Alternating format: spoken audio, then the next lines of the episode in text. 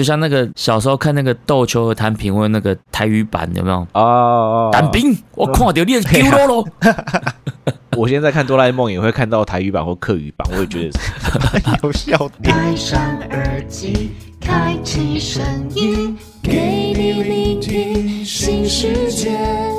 一周听五天，天天新单元，夜夜听不完。周一月。Hello，大家好，我们是卡卡城咖啡吧，我是倪晨。耶我是刚看完医生回来的木卡。看医生不是吧？现在对听众朋友，我们现在时间十一点多呢，有有什么医生是看这么晚的？你是看什么深夜门诊是不我是？跟你讲，这个就是这个就是有一些有一些是巷子内的医生，他们是神奇宝贝。现在听讲神奇宝贝，会有人听不懂吧？应该是讲他们就是一种宝可梦啊呢？嘿，要用讲讲宝可梦，某种程度上的宝可梦。然后这种宝可梦呢，要遇到它，反而会很辛苦，因为它实在是太多人要跟它碰面。你说很询问度很高这样子？对对对，这种这种医生，对啊你现在讲的是正常这种鉴宝的医院吗？还是是什么秘医？诶，应该他也应该不是秘医，他也是有医生执照的啦，他只是说没有加入啊健保体系而已。哦，有有些比较拿翘的，确实是这样子。对啊，他就不怕嘛，他就不需要，他就是我拎背的是 banking 呀健保诶哎点数。哎，我就是不用靠这个，我就是一样有很多的自费的客户这样子。对那他这么晚哦？你是你是真的就是这个时间这么晚哦？你知道吗？我我我我为了看这种医生啊，哎，哎，之前在节目上有聊过，哎，我是不是有跟大家说过，我我目前有一些症状正在治疗这样子？对好像有吧对？对，那有那有稍微提到，没有讲很多。对对，但是没有讲很清楚。对，那那嗯因为这比较私人的事情嘛，对，对对对那可是就是今天就是把我就诊的经验，就是跟他 聊一聊，聊一聊。哎，所以是今天是要聊就诊经验是不是？哎，不是吧？可以点到就好了，只点到就好。对对，只只是说看，我不是说我看完医生回来这样子呀，只是说哎这种就是自费自费的医生啊，通常这种医生都很有个性。哦，很有个性，超有个性的。哎然后他他们都是他们的诊断力也很强，然后当然开的药也蛮强的，哦，吃的就是会有感觉这样子，啊，马上见效，立竿见影。咳嗽三十分钟哦。嘿啊，水奥，马熊奥。然后他们怎么样呢？他是我为了看这种医生啊，他跟我说你十二点就要来写。他们不是他们不是抽号码牌哦嘿，，OK，他们是几点就会有人把诊所门打开，然后桌上会有一张纸，嘿，然后上面会有编号，哈，你去填名字，填填年次，然后填性别。每次都要这样填吗？对，哦，就有点类似挂号排队的概念，只是你要写你的基本资料这样子。对我第一次去看的时候，我也觉得说，哇靠，这个年代还有这种东西、等等啊，，所以你会有插健保卡吗？还是完全不会用到健保卡？完全不会用。我第一次去的时候，你知道，我第一次哎去的时候，哎，两两个礼拜前吧，对，两个礼拜前，因为因为我红豆赛隔了中间我没有去，嗯嗯，那两个礼拜前去的时候，我还拿健保卡要给他，你知道吗？嗯要给他、哦，然后一一一护理师来讲，先生，你这个收起来。然后我我那个时候在晃神，哎，他说：“先生，你这个收起来，我们这边是自费。”哦，然后就说：“哦哦哦哦，还内吼。”嗯，因嗯因为介绍我去的阿姨，她跟我说这边是自费，所以基本上费用会要自己要有心理准备。嗯嗯嗯，哎呀，蛮有趣的啦。我我觉得每个县市应该都有神医，对那这种可能，因为他们看的这种奇形怪状的病人很多了。所以他们可能经验值也很高，他们不会像是有一些医生，他们可能还在跟你踹药啊，还跟你试一些什么东西啊。其实我觉得医疗就是这样子啊，因为很多临床嘛，临床状况又不一样，人人体就是这么神奇的构造。对，对啊，有些真的是有些老腮乎那种经验的啊，就是他们就是经验老道啊，是是是是是是是是是，所以我我那天哦，我应该说我前天，我我跟一些同业开完会之后，也差不多是现在目前，我们现在录音时间是十一点四十四分，嗯，我经过，然后看了一下诊所门口，看还有人呐、太 扯了啦，真的十一点多还有人啊，还在看诊，还有人啊，十一点半呢，还在看诊，我说哇，不是医院不是医院，诊所，就是诊所，对，只能说那种很神奇啊，我觉得很神奇，像这种自费，我知道在板桥有一间看嗯烫伤的很有名，那他一样都是只能看自费的，哦然后也是就是生意都很好这种，所以我想应该就像你说的，就是每个地方应该都有这种所谓的这种名医或是神医这样子。对，就像你说，有点宝可梦这种稀有动物的存在这样子。神兽啊，哎，闪电，闪电！等一下，但是 那个是闪电鸟不，是在闪电？对，闪电。听众朋友们听到闪电的时候，你会知道我们在讲什么 我我其实我本来不懂啊，是上次在节目讲我才知道。那你有没有去 Google 看完、我不用 Google，其实我我我大概知道，因为你小时候有看过嘛，只是因为我我不知道这是可能是个迷音或是什么的这样子。它是个谜，对对，它是个谜，对，在就是小时候有看过。像后来哎呀，就是就是他原本不是这样叫，然后只是后来后来有人把它配音，然后配音版他说为什么现在的闪电鸟的配音变成闪电，出道的时候变闪电，就像那个小时候看那个斗球和弹平问那个台语版有没有？哦哦，单兵，我 看到你的丢喽喽。我现在看哆啦 A 梦也会看到台语版或客语版，我也觉得 有笑点。哎，但是我我们今天应该不是要聊这个，对啦，今天要聊的就是为什么木克拉板要去看医生，就是因为创业这条路很难走啦，哦，对不对？对，创业这条路其实其其实其实真的是蛮不简单的，对，因为你要扛的东西太多了啦。对，蛮不简单的。所以，我们今天主题，我们在开始之前，我们是聊说，到底嘿，创业创咖啡这个行业，或者是说自家烘焙这个行业，在现在这个时局，头要洗下去之前，对要不要洗？对，然后，然后以以木卡老板为例，嗯，这可能就是一一种一一一种硕士论文的写法，有没有？哦哟，就是就是就是自家烘焙业，哎，创业成效哎，之因素嘿探讨，与探讨，以木卡老板为例，这样。哎，可以，可以，可以，对对对对对，以以木卡咖啡工作室为例，这样子。对。然后对啊老板的第一个忠告就是说，看医生的钱你要先准备好，这样子。啊，对对对对对，要要先找好名医啊。碳呢，有一部分是要可以来贡献点医药费啊呢。哎，这但但其实其实我觉得，我这个人觉得啦，就是说，你年年轻的时候赚钱，真的要好好的维持那个健康，因为因为以前常常会听到人家说，你就算是财产后面很多零对，OK，很多零，要有一个但是你前面的那个一，对你前面那个一不见了，你都是零。对，那个一就是身体健康。对，我我我以前很难领悟到什么叫做身体健康万事如意哦。诶那你以前代表你以前身体就就很好呢以？以前以前就运动员嘛，然后嗯做奶兔呢然后就喜欢到处，哎、就奶兔呢啦，嗯就是说可以可以可以以前就是常常在户外活动嘛，所以身体机能很好，嗯嗯嗯，对，但是但是就是没有想到，就是真的万万没想到，身体忽然间失去自己的控制的时候是什么样的状态？因为我觉得大多数人想象中我的身体变变坏是会慢慢变、慢慢变、慢慢变，但它其实可能是有一个瞬间，哎，一一个时间点到了，它就会急速走下坡这样子。对，他就直接就给你躺炸，砰，嘿，冷不防的思念冷不防，冷不防的哦。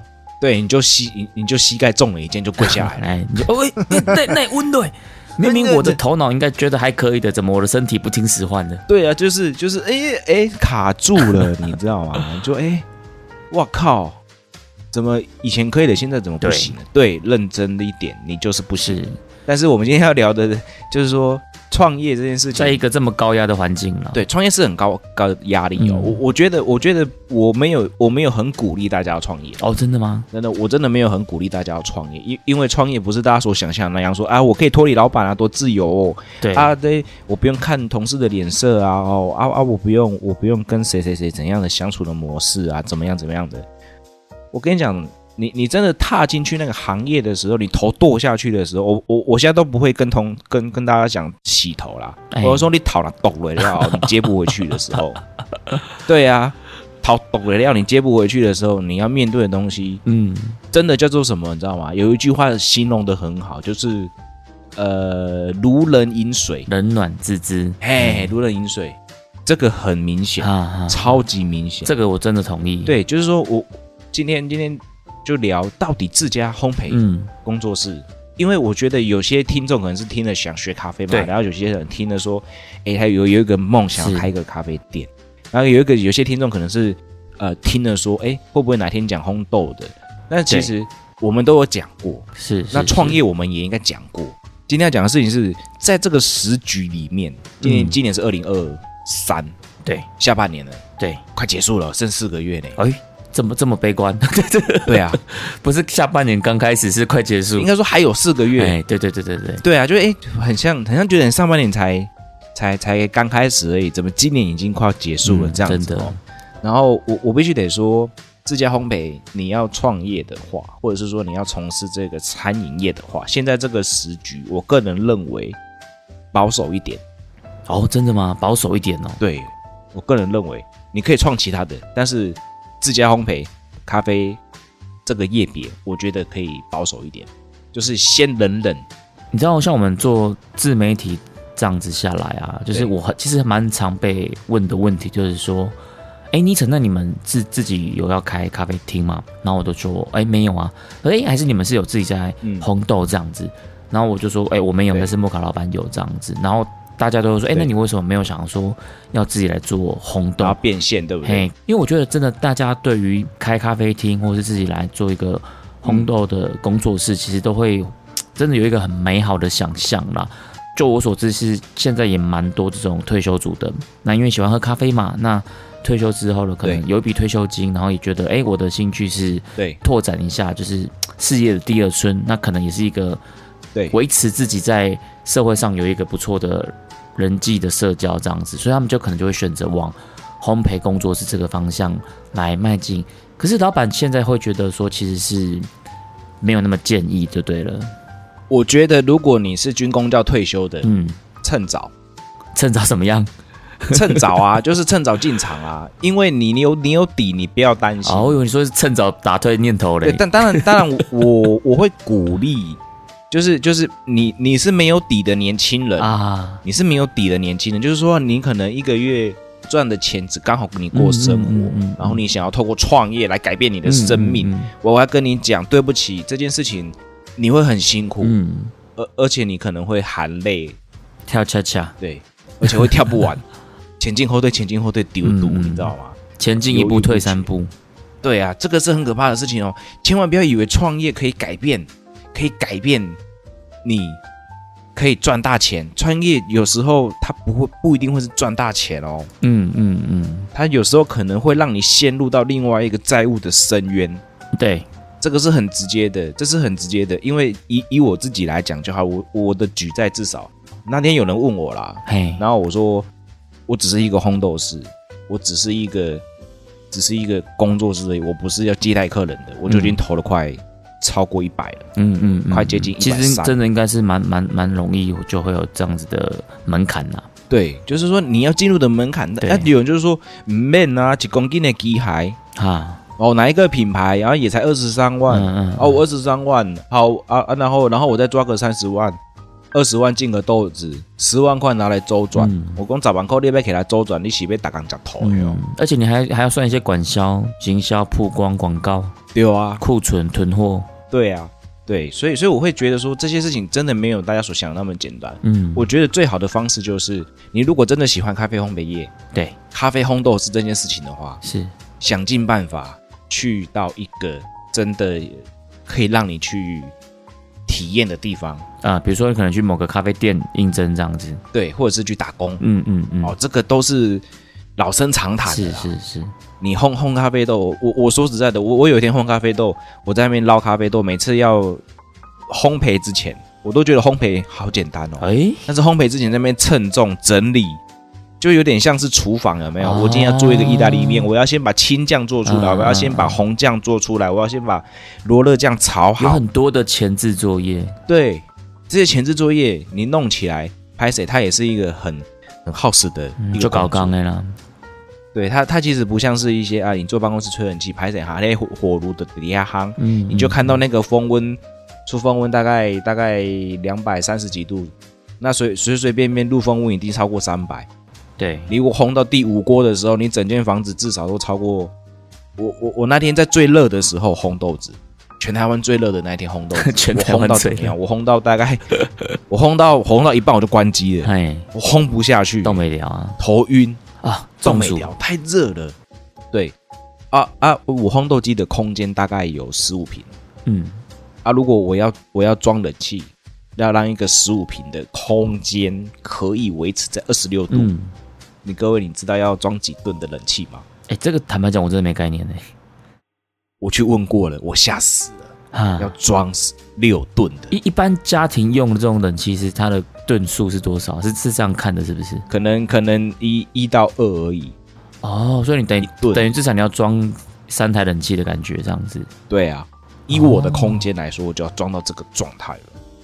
那如果如如果你是呃，可能可能自己家里面就有房地产的，哎，那我觉得成功的机会会更高一点点。因为因为你的容错率就比别人高。对，容错率比别人高。我是因为这样子，我才敢去投入拼一波看看的。嗯嗯嗯。但是一路上也走了跌跌撞撞的，也也也没有想象中这么简单的一件事情。那你觉得，如果以你这种过来人的经验，就像一路跌跌撞撞，有没有哪一些中肯的建议是可以让大家事先先来留意的？哦，我那时候就有在思考一件事情，就是说我如果今天嗯，站上讲台，或者是我还在跟别人分享说，就是你刚问了这个问题的时候，对对对，一定有想象讲过这个画面，对不对？对我有想象过。对，我我我那时候在想的事情是，我如果站出来传递讯息出去的时候，嗯。我要讲的事情是，一定要请大家去关注一个点，叫做学校没有教的东西，叫商业。商业，所谓的商业指的是，比如说，商业模式。哦因为学校在教我们的都是工厂模式，你想想看哦，嗯从小学四十分钟，下课十分钟，像不像工厂？嗯像，超级像。嗯它超像工厂的。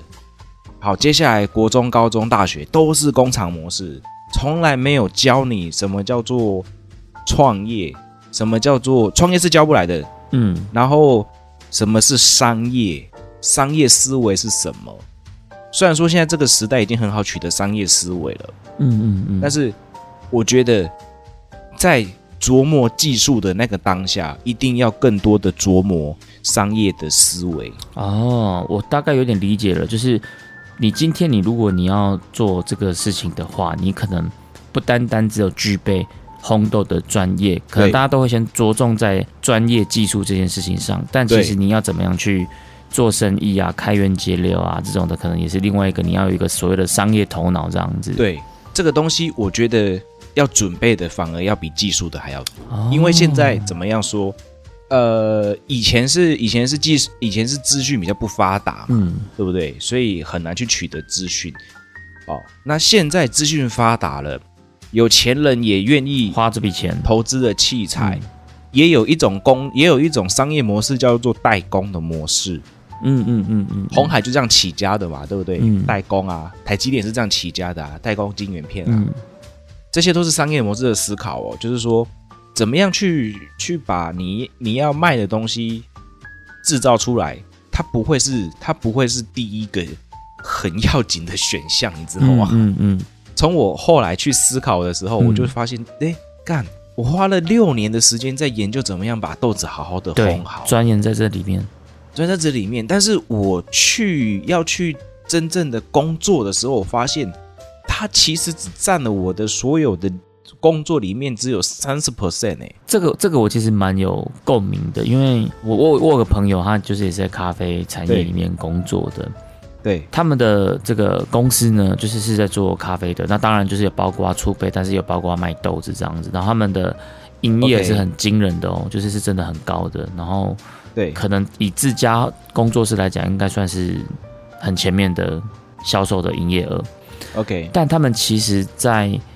专业技术上，他其实老实讲，没有嗯那么讲究。就是当然，你说你要跟一般的门槛、基本水准，那当然还是有了。但是你说哦，如果应该还是有基本门槛，，对但是你说今天要用精品咖啡的角度来要求或是什么的，其实他们可能是是真的没有没有到很前面。对可是他们的商业模式就做得很好，然后就就有办法养员工啊对，，而且而且他们老板其实会很很很直白的讲说，其实今天你在这个产业里面，你的咖啡做了多好，不是第一要件的事情，而是你要怎么样赚到钱才是一个头要的第一件事情。那这件事情，我一般我们听到的时候，你一定会觉得说，没有啊，今天如果我想要做一个啊，比如说烘焙工作室好了，那我一定是想办法把我的对烘豆的技术尽可能的磨到顶尖啊什么的。但对对他们来讲，其实真的就不是。但是他们可能他们很厉害的是，他们在呃留客或者是他在在按奶他们的客人，其实他们是很有一套的。OK，那再来是可能是他们很知道去打入某些地方的市场，比如说企业，假设今天有企业对它是固定会跟你叫豆子的，然后可能是对呃用你的机台的或是什么的，那你其实你的这个、嗯光这边的这个稳定的营业额，其实它可能就已经吊打一般众多的这种自家烘焙了。可是这东西你说它真的跟烘豆实力有那么十足的关系吗？其实我觉得真的可能占，也许占占不到五成诶、老实说。我觉得所以刚刚老板在讲这件事的时候，我突然就想到这个我周遭听到的案例，我就觉得哎、真的其实蛮贴切的。就是我我我现在反而在没有第一工作现场的时候，我比较多的事情是在学习其他的事情，例如说、嗯，呃商业模式是什么东西，，对，学习了解商业这件事情，嗯嗯嗯，嗯，对，那那些思维的建立啊，然后可能可能文案的或是商业模式的配搭，嗯。到底要怎么样去卖产品？哦，这件事情是可以去被规划的，嗯嗯，而且这种事情哪一天好，今天莫卡工作室决定我解散，嗯。也是带着走的呢。嗯嗯嗯嗯，对，所以所以就是说我我觉得啊，就是在这个时局里面，要不要做一间自家烘焙工作室？我觉得要去思考的事情是，你有你有一笔存款，嗯嗯，或者是这笔存款，例如说，哎，我我要投资股票，那这笔存款是放水流了，你不会心痛的，嗯那你来做，我觉得说不定有机会杠杆回来。所以我，我觉得就是在这个时局里面，如果你要做一个自家烘焙工作室，我觉得要先具备的，当然你要去研究烘焙这件事情。第一个一定要是要把产品做好嘛，嗯对，但是做好的定义其实就很广喽，反而反而是要去研究一下，到底消费者他们认为好的定义在哪里，而不是嗯个人认为好的定义在哪里，哎、但我觉得这句话其实就是也是很有很有空间的。非常有。比如，说，消费者喜欢的是什么，但是有时候消费者是可能是被你教育出来的。对，但这个东西就是，我觉得技术人跟商人中间最容易拉扯的东西就是什么？就是技术人往往会去想要在技术面这边做一个很完美、很卓越，去追求一个这个一百分。很像职人的感觉，这样。对，但对商人来讲，他们其实不可能去追求这件事这件事情，因为你去追求这件事，实在是太不符合经济效益。对，，太不符合了你。当然是就是简单、大量，对然后可以快速获利，对，这个才是一个呃可以有稳健的这个商业模式这样子。对，但这个东西我觉得是对对一般在想说哦，我我今天对咖啡是怀抱着热情啊、梦想的人来说，其实这件事情我觉得是会很拉扯的。会啊，我也在这当中拉扯过。嗯嗯嗯，对，所以以以以这样的一个角度的时候，我我现在会让自己比较多一点点在呃商业模式这一块，怎么样让大家也比较轻松的去喝咖啡。嗯嗯，那因为嗯技术养成本来就一直一直在一直在进程嘛，所以所以技术养成它本来就已经花了一点时间了。对，那现在就是变成说，谈回来就是到底在这个时代适不适合去从事这个产业？我个人认为还是呃还是要知道自己的定位啦，知道自己的定位。你你是你是玩家哦，你是玩家的话，就做玩家的事情，就不要投入太多的东西，因为我觉得生命中还有很多很多有趣的事情可以，呃，例如说旅行啊，OK，家庭啊，家庭啊，哦，然后含饴弄孙啊，对，可以可以不用那么辛苦的去，但但如果说你要弄一个招待所，哦，那就另当别论，那就另当别论喽。对。OK，那就另当别论喽。待所绝对不是在追求这件事情的商业模式啊，对。商业模式可能来自于别的地方啦。对，所以我才说，如果你是什么呃，可能届龄退休的啦，或者是因为原本就一笔钱哎，，OK，你要弄成招待所，那你要去注意的商业模式，绝对不是去跟市场上面的人竞争那些，就是这个会回到另外一个点上，你物料的采购怎么办？这个时候就是采购更重要喽。嗯，你看，所以自家烘焙这件事情，第一个要考虑到的是技术，再来考虑到资金，再来考虑到的是采购，嗯再来考虑到的是商业模式，再来考虑到的是最后一个，还有更难的叫通路，哦，通路真的也是一个怎么？打通路？嗯，对，你要怎么开发通路？我最近也在开发新的通路，那我会觉得说真的是蛮挑战的，就是就是它不是一件简单的事情，所以说呃，如果你现在听众朋友你是你是小白，你很有兴趣，那我我要跟你我要跟你鼓励，你对咖啡很有兴趣，我真的很鼓励你持续的有这个兴趣，对，持续的有这个兴趣。然后呢，如果你真的要从业的话，你要思考清楚的事情是，你要现在开始存钱。嗯嗯嗯，对，那你还没有办法那么快的有转换成你的经济来源之前，你要有耐心。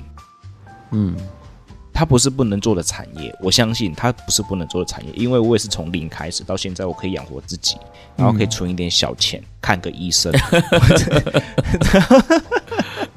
对，存个小钱看个医生，哦，然后然后然后可以去，呃，至少搭个高铁，然后去去做个评审，那工作室有这个钱可以支应。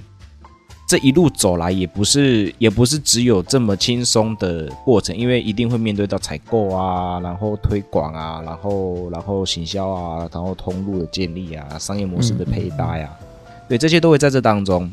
如果你真的很有兴趣，你可以去找一个前辈，或者是你就去找一些混，你就跟那些人互动嘛，嗯嗯嗯，对不对？然后然后去去去变成他们的常客，然后然后。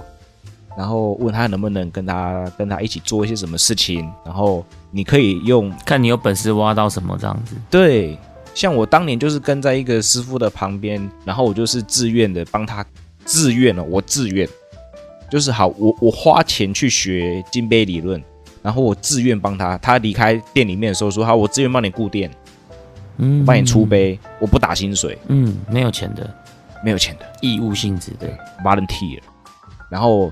之后呢，我就跟他说：“哎，那那大哥，我我我我其实想要烘一下豆子，可以让我试看看嘛？”哦，对，然后就从这样子开始，慢慢的一步一步一步一步，对，都是先付出啦。那在这过程里面，先让自己有饭吃是很重要的，所以千万不要放弃工作，让你有 income。嗯，就是其实很多时候我们的。理想是很丰满的，但是现实它其实就是很骨感的。对啊，那你光有满腔的热血去想象这个理想的时候，其实还是得够把斗啦。然后，如果你现实面有一个比较稳定的经济基础的话，它可以支撑你去追寻你的理想、你的梦想。可当你今天把它全部都堵在上面的时候，哇，那这个真的压力就会很大。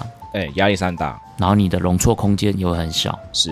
我我我当初出来的时候啊，我当初出来的时候，我原本已经谈好，呃，有某间餐厅我可以去定点卖卖杯出杯，OK 好。结果当下那个月离职，那个月宣宣布三级警戒啊！大家还记得三级警戒吗？就是所有的店只能外带。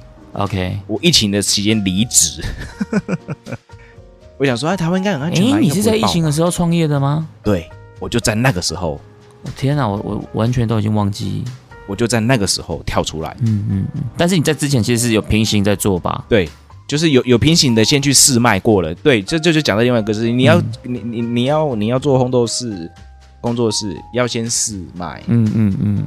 要先知道客人对你的评价怎么样，试卖过一阵子。对我那时候至少试卖了三个月，然后有看到一些。呃，我觉得是可以的。回馈，有一些回馈，我觉得是可以的，是可以继续这样进行，只是差怎么样把它杠杆起来而已。所以我需我那时候是觉得说，哎，我需要更多的时间。啊，因为因为因为因为那时候钱钱也到位了，对，有融资到一笔钱，钱也到位了，然后这样看起来杠杆是可以杠杆的过去的，天时地利人和了，天时地利人和，结果没想到疫情。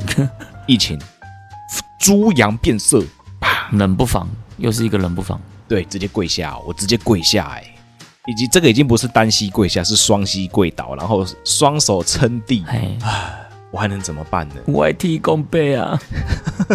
但那时候到，可是到那个时候，那个时候头已经剁下去了嘛，你也总不可能回头跟跟跟前公司说还有没有确认？不然我先不要离职好了，我重新应聘可以吗？这不是很奇怪吗？对啊，所以对啊，所以我会觉得说，在这个时局里面，如果真的要创业。做咖啡烘焙工作室的话，有几个步骤啦。总结下来有几个步骤。第一个，你还是要有一笔的资金，OK，有个经济的基础。对，有个经济的基础。那你没有这个经济的基础之下呢，不要放弃工作。对，不要放弃工作，千万不要放弃工作。对你，然后我觉得现在应该大概这笔资金要多少的话，我觉得七八十万是跑不掉的，OK，初期规模。在还没有这个水位之前，就先兼职的在你喜欢的咖啡厅里面去去做，然后去累积一些你的资源，对。然后顺便练练自己的一些技术，然后学习一些商业模式。对，然后商业模式学习多一点，学习多一点商业模式，嗯嗯我觉得这是蛮重要的。然后技术技能大概大概不用点到很顶尖呐、就是可以把豆子嗯嗯嗯烘。嗯。第一步也是把豆子烘熟嘛，嗯，对，不要烘的不熟，然后去试卖，然后发现哎、你都没烘熟，然后反而口碑打得更烂。对啊，对，然后一定要先知道什么是好的味道，这个也是需要你去需要去练习的嘛。那建立嗯好的、这都需要累积对，建立建立好的感官累积之后呢，然后再来是决定你的方向是什么。你是要开咖啡店呢？那咖啡店的话，就不只是七八十万能搞定的事情了。对嗯嗯，就是是餐饮业了。对，就是餐饮业了。这这个时候，餐饮业就是要去理解的是餐饮业的逻辑，又是另外一套模式哈。所以，如果是很单纯的买卖，就是像木卡老板这样子的话，你至少七八十万初期来说是跑不掉的。嗯，对，它是一个蛮直接的一个数据显示。而且我那个年代是七八十万，现在呢，通货膨胀之后呢，嗯，我觉得应该门槛越来越我觉得门槛更而且你高其实哦。你的竞争对手越来越多啦。对今天啊，讲夸张一点，如果今天人家就是买个 Pop 啊，买个 Gison 啊，对啊，工作室现在也都是用这种的、啊，对啊，他还跟你讲说我社群机怎么样，我也有啦，现在嘿嘿嘿，都是都是一个门槛的资本的门槛。对，都是一些资本的门槛。所以说，现在这个时局能不能开？可以，我觉得做生意以小博大，你能做多少，量力而为。嗯嗯嗯，对，那你也可以一直累积到七八十万嘛。例如说，哎，我就努力努力努力存到第一笔钱了，然后刚好可以买一台红豆机，开始练。嗯对，因为我觉得现在生豆的成本比起我那个时候出来的时候高太多了啦，至少高三成，采购的成本至少高三成嘛。所以我觉得说，你你至少要有一个身材的，那如果没有，你也要有资源去找得到跟人家借嘛。对，你就可能多多跟人家玩弄一下啦。对啊，跟人家至少跟人家借嘛。那借的时候，你就可以自己去开始琢磨这件事情了。对，然后你就可以慢慢的开始带着多少钱，你要会算成本。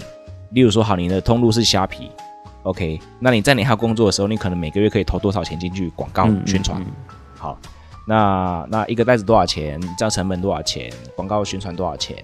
至少算盘要会打，真的，哦，打一打，Excel 要要会做表，哦，这些这些这些，你就会发现，哎，靠，我怎么忽然间烘豆烘豆这件事情变得这么小的一块、只是啊？其中的一环而已。对，就那么一小环而已。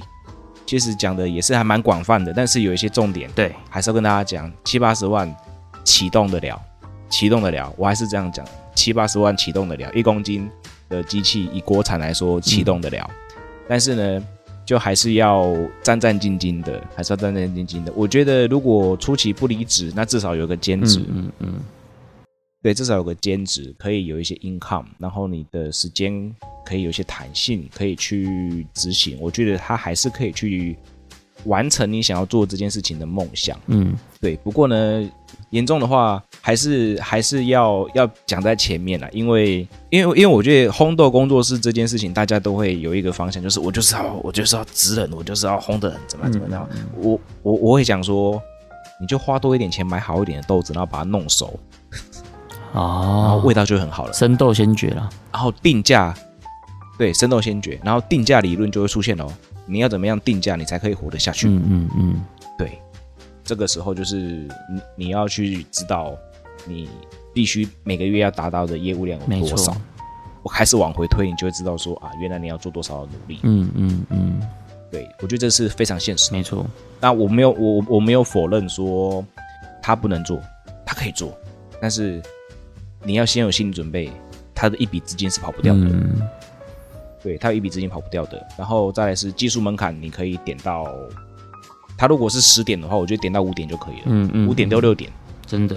对，然后其他的可能要在，其他的至少点到五点到六点啊。但是商业头脑点高一点，七点到八点。越高越好了。对对对，七点到八点，好看人家怎么样做。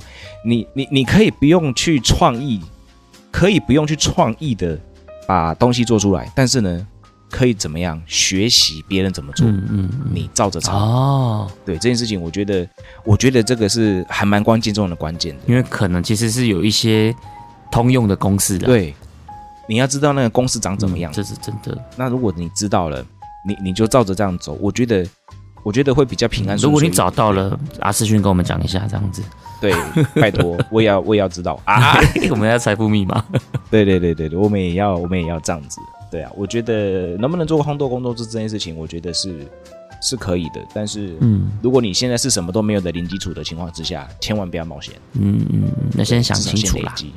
对，先累积，先想清楚这件事情嗯。我觉得，呃，不是不是要阻断你，而是我是要鼓励你去多思考。